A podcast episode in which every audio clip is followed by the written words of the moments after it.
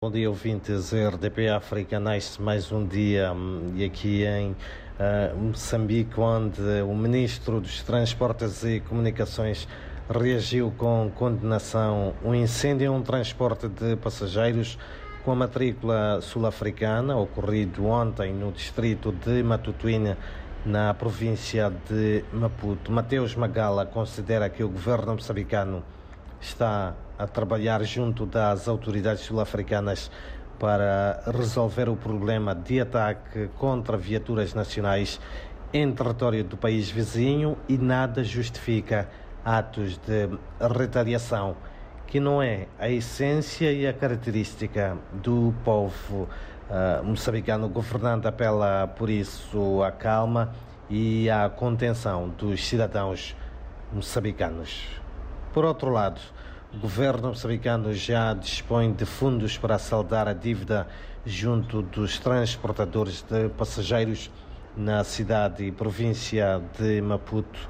que ao longo de largos meses mantiveram a tarifa por viagem congelada para não sufocar os cidadãos. Garantia essa dada pelo Ministro dos Transportes e Comunicações, Mateus Magala, que não avança, contudo, datas concretas para o efeito. Entretanto, a promessa do Executivo de Maputo, ainda que sem muitos detalhes, foi bem recebida pela Associação dos Transportadores Rodoviários FIMATRO, que espera, ah, contudo, que desta vez o governo honre com a sua palavra. Moçambique deve reforçar a cooperação com outros países para melhor prevenir e combater os crimes financeiros e o terrorismo, posição defendida pelo Instituto Internacional de Recuperação de Ativos, que está a capacitar magistrados e agentes do Serviço Nacional de Investigação Criminal das províncias de Nampula, Niassa e Cabo Delgado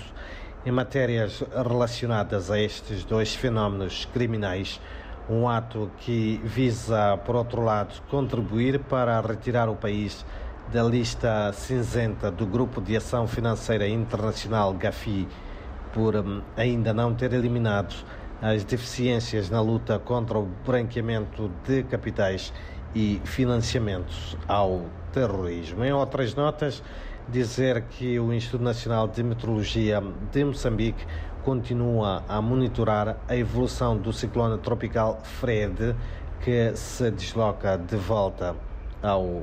país. Já o Camões, Centro Cultural Português em Maputo, o Centro de Língua Portuguesa na Universidade Pedagógica de Maputo e a Faculdade de Ciências da Linguagem, Comunicação e Arte da Universidade Pedagógica Maputo promovem